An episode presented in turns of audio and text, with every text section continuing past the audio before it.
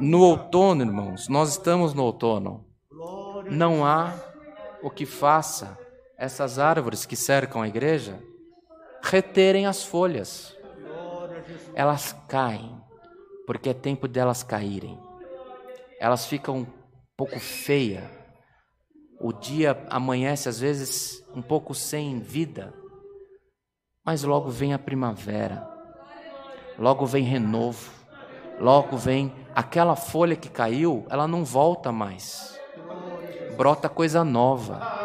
E o Senhor está falando de coisas novas para nós. Esqueça, esqueça do tempo bom que você viveu, porque vem coisas muito melhor para você se glorificar ao Senhor. E disse o sacerdote: Vai em paz. O Deus Israel te conceda a tua petição.